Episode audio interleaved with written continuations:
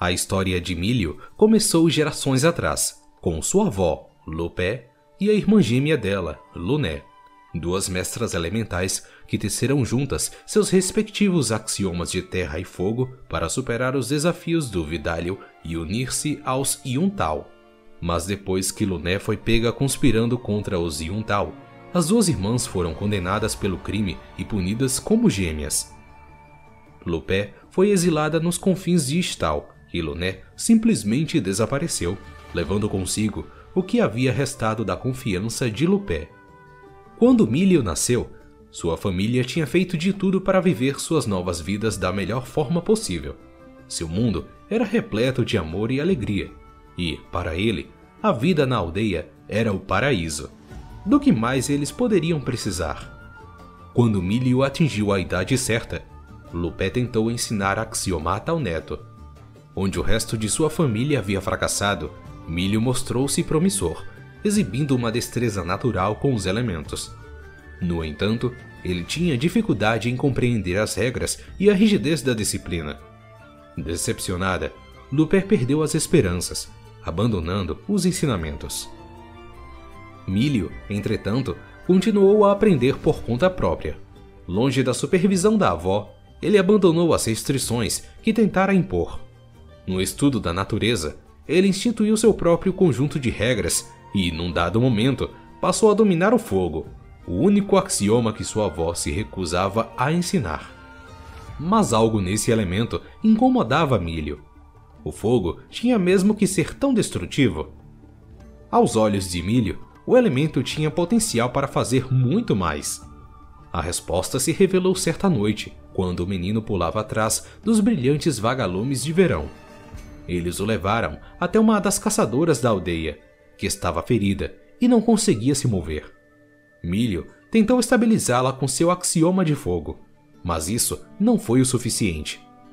Sabendo que a curandeira da aldeia estava longe demais, ele tentou desesperadamente transformar o axioma em uma força de cura.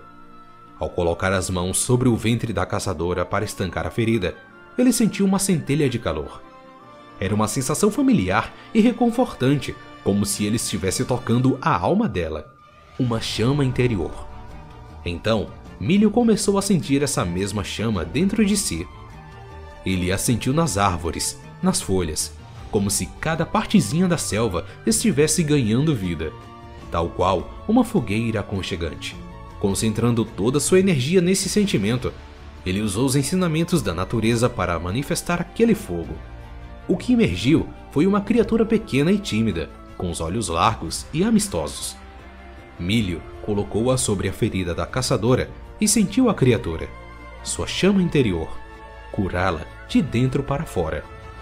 Naquela noite, ele descobrira um axioma inteiramente novo, que ele carinhosamente apelidou de fogo tranquilizante.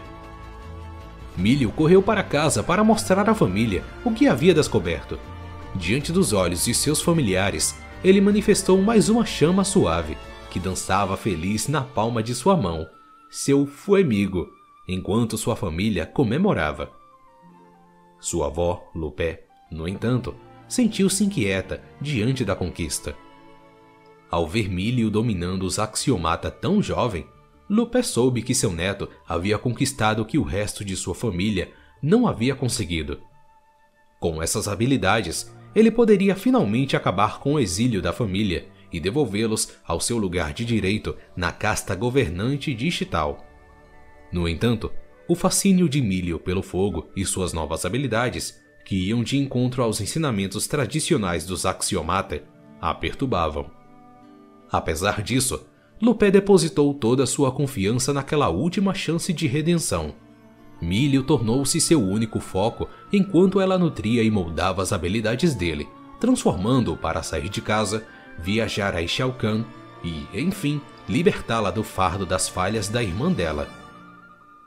Milho sentia aquele peso sobre os ombros e a ideia de sair de casa sozinho o enchia de medo. Mas como Milho amava sua família mais do que tudo, ele criou a coragem necessária, sabendo que isso garantiria a felicidade de todos. Durante os preparativos para a viagem, ele e sua avó confeccionaram uma mochila especial que Milho chamou de Furnazita, dentro da qual poderia manter seu fuemigo sempre aceso. Assim, com um coração pesado e um sorriso largo, Milho, com apenas 12 anos de idade, deixou sua aldeia para trás, equipado apenas com sua fiel Furnazita e algumas roupas novas feitas por sua família. Ele viajou por toda Estital, abrindo caminho pela selva, acampando sob as estrelas e fazendo amigos pelo caminho. Ao longo de sua jornada, ele enviava cartas com frequência à família, detalhando suas emocionantes aventuras. Após uma longa viagem, Milho finalmente chegou a Xiaocan, onde iniciou seu treinamento para desafiar o Vidalio. O menino das chamas tranquilizantes chamou a atenção de mais algumas pessoas, incluindo Luné, que vive encarcerada sob a cidade exercitando sua paciência. Até mesmo Milho percebe os murmúrios que o acompanham pela cidade, mas seu foco é juntar-se aos Yuntao e encher sua família de orgulho.